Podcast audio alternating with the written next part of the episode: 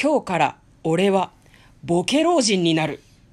ヒゲの生えたメガネのおじいさんが急に車の中でそのように直訴します。聞いているのは果たして誰なのかわかりません。ただ、そのおじいさん、実はボケてないんだそうです。そうだよね。ボケ老人になるって急に言い始めてるんだもん。で、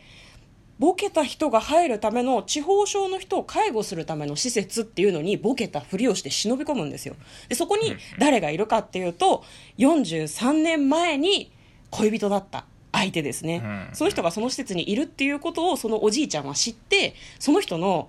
失われた過去の記憶を絶対に俺が取り戻させるっていうふうに意気込んで、家族とかにも内緒でそこに乗り込むんですよ。なるほど。どうやらねお友達のおじいちゃんが協力してくれたりするみたいなんだけど、でまあその施設の中に入って多分ボケたふりをしつつもその、まあ、おばあちゃんだよね43年前の恋人なんだけどおばあちゃんにこういろいろ働きかけていくわけその人が昔好きだった百合の花をあげてみたりとかシェイクスピアのお芝居を見せてあげたりとかしてもう過去と同じようなことは繰り返したくないんだっていうふうにおじいさんはすごく言っていましたどうやら悲しい別れをしたみたいなんだよねでも途中でねおじいちゃんの家族も感づくんだよ、おじいちゃん地方症の人の施設に入ったって本当って孫娘が言ってて、どういうことっていう風になってるんですよ、うんだからもしかしたら連れ戻されちゃうのかなっていう感じもあったんだけど徐々にそのもともと収収容とかその施設に入っていはた女性の記憶の扉がどんどん開いていくんだよね、うんうんもしかしてあなたなのとか言ってきたりとかする、ただちゃんと思い出したのかどうかっていうのはちょっとよ最後までわからなかったですでその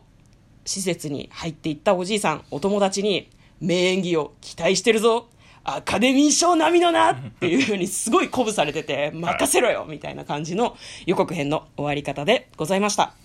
お話しした予告編は、43年後の I love you2021 年1月15日89分の映画の予告編でございます。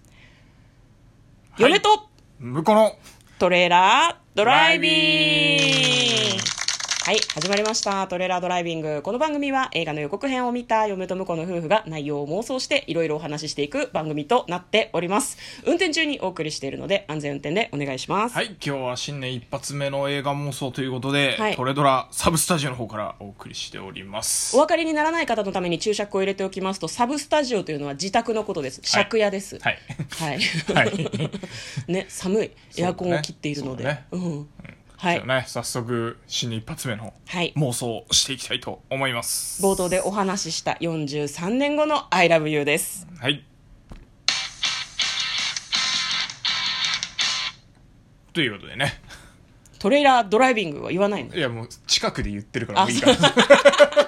あのお分かりのようにですねちょっとね構成を変えてみたいというふうに思っておりましてうん試行錯誤中だぜ。はいじゃあはい妄想していきましょう、そうまあおじいさんが、まあ、好きな人のためにその地方症の介護の施設に入るっていう話みたいなんだけど、なんだろうねじゃあ本当は結婚する予定だったとかそういうことなのかな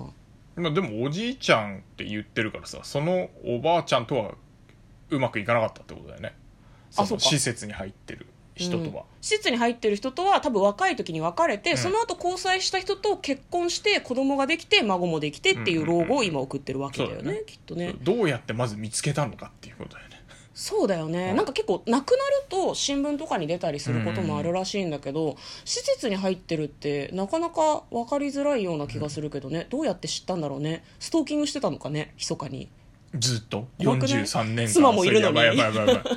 めちゃくちゃやばいよそれあじゃああれじゃない奥さんが亡くなった時にお友達が集まったんじゃないかな、ご自分の奥さんはあー多なるほど分亡くなってるんじゃないかなと嫁は思うんだけど、でその時に昔ながらの友達学生時代の友人とかが集まった時に「おい知ってるか?」って「お前が前付き合ってたあの子」ってうんうんうん施設に入ったらしいぞあーって言われなるほどて、そうなんって思って、うん当時のことを思い出したのかもしれないねでもこのおじいさんなんかあれだよね自分の妻はいにに対する葛藤もあってほしくない妻が最近亡くなったのならば、まあ最近ならねうんまあお何年なら許せるおばあ亡くなってからだいぶ経ってんのかもしれないけど10年ならいい10年10年なんか10年ねまあ確かにうね、ん欧米にそういう概念があるのか分かんないけど、日本だとさ何回忌とかってあるじゃない、はいはいはい結構その亡くなった後に4040 17? 十何回だっけちょっと忘れちゃったね23回忌とかもあるじゃん、はいはいはい亡くなった奥さんの23回忌とかに、うんまあ、その昔ながらのそのあれですよ学生時代の友人が集まってくれたから、まあ、その話を聞いたっていうのであもあうれすもんうじゃいないいのよかろうみたいなそもうもうよかろうっていうか、うん、いやなんか忘れててほしいねだからパッと思い出してほしいねあーなるほどうんうんうんうんそうねであれかもねその亡くなっちゃった奥さんにあんまりいろいろしてあげられなかったっていう記憶があるのかもね、ああなるほどねうん、でもでもじゃあじゃあ元カノにそんなことすんのひどくない ダメどうしても妻目線そんなこと許せない私このストーリーハマれんかもしれんどうしよう奥さんじゃないのってすごいなんか思ってる今私確かにね元奥カさん何かノできなかったからお代わりに元カノへっていうのもねちょっと変な話だもんねそうなんだよねうーんどうなんだろうねそれともさ途中出てきた家族のように見えた人って、もしかしたら本人の家族じゃない可能性もあるかないやでもそんなことないよねおじいちゃん施設に入ったってって孫が言ってたもん言ねってたもんねうんちょなんかゆどしがたいどしがたいですね嫁的にはなんか草葉の陰からキーあっらてらら奥さんがなんでなんでじゃあ分かったこなんでそこは嫁のためにもうそうしよう、えっとどうしようあのおばあさんが、うん、あのおばあちゃんやね妻なのそうだからあの多分もうけあの子供ができて産んだんだけど別れたまでいくかあなるほどね、うんでなんかいろいろあでってシングルファーザーでそ消息不明になってたとうそうそうそうほうほうほうほうシングルファーザーになっちゃってうんで43年ぶりのおばあちゃんに会いに行くなるほどね、んじゃあ家族もそこは協力してくれるよねずっと消息がわからなかったあおばあちゃんおばあちゃんとが会えたとうんそうそうでそうおばあちゃんももしかしたらよそで家族がいたりしたかもしれないね、うんわかんないけどでも今は天外孤独で施設にいると、それそれそれそれでいこうそれね採用それでいでこう、はいそれそれ採用 で、うん、なんか二人二人妻と元カノっていうのがいるとななんでなんなんで元カノに妻んで出さなくてよかったんじゃないまあいい けどだって家族がいるってことは妻もいるわけでしょそうね。そうね。うんまあ、だから大事だよいなくなってくる。いやまあ、でも向こうだからさ、離婚してるっていうのもあるかもね。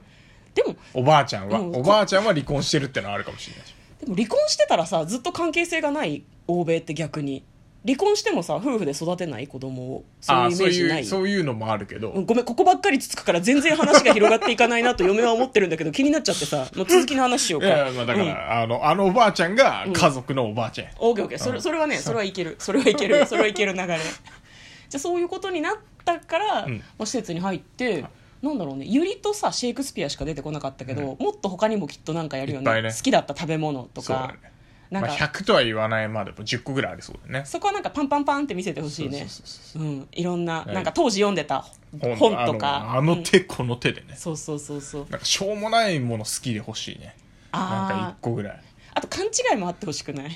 んあれじゃないのみたいな。違ったっけチーズケーキ好きじゃなかったっけいいえ嫌いよみたいなあの鏡餅の上のみかんが好きだよねみた いな欧米だからなう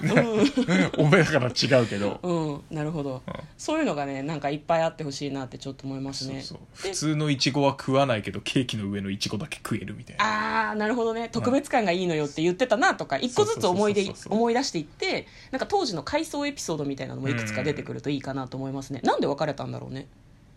あそこね、うんそこだよねそこが気になるよね、その話をして思い出すんじゃないわかんないけど一でもそれは言いたくないことかもねおじいさんにとっては2人が別れる時の話でうん多分おじいさんが悪いんじゃないかなと思うんだよね浮私気かやっぱりああもうなんか許しがたい感情がや再っぱび浮気かいやでもう 浮気しょうもねえな浮気はしょうもねえなこんなになんか良さげな話なのにうわ43年後の「ILOVEYOU」じゃちょっと私はタイトル的に許せないですねうんうん43年後の「ILOVEYOU」じゃねえよっていうなんかもっと前にやることあったろっていう気持ちにすごいな、だりからます I けど love you が言えなかったってことだよねだそうかから仕事にかまけて過ぎてたんじゃないのそうかもね、うん仕事仕事で、まあ、ちょっと家族のことを見返りをしなかったばかりに奥さんが蒸発しちゃったとか、そういう話なんかねでも子供を置いていくかねって思うけどねダメダメダメさっきさっきそこは固めたところだから いや固めたけどじゃあなぜ子供を置いていったのかっていうところにつながるじゃないよくある妄想の中で道に迷うや つ筋道が立たない 確かにそうなんだよなうーんままあねで、うん描写出てきたら歩いてたおばあちゃんあおばあちゃん歩いてた気がするれベンチに座ってるけど杖も何も持ってないから、本当。足腰は丈夫なんじゃないかな足す腰は大丈夫かごく綺麗な人なんだよねうんうん歩いてどっかに行っちゃったみたいなでもその若い時だからさ、んそんなことないだろうしうんまあ、その辺のことはじゃあうやむやにしておいて最終的にどうなったのかっていう話最終的にね、うん、いやでもアルツハイマーでしょ治るってのはないと思うよねなかなかねでもあれじゃない一時的に記憶記が戻憶っがたみたいになるそこうそととうそうそうかってあるっていうから何かのタイミングで本当に思い出してくれるとうん、わかんない短い時間かもしれないけどね10でも分とかやっぱ43年後の「ILOVEYOU」って言うぐらいだからラスト「ILOVEYOU」で終わってほしいけどねうんじゃあそこまでなぜ「ILOVEYOU」を言わんのかっていうところもね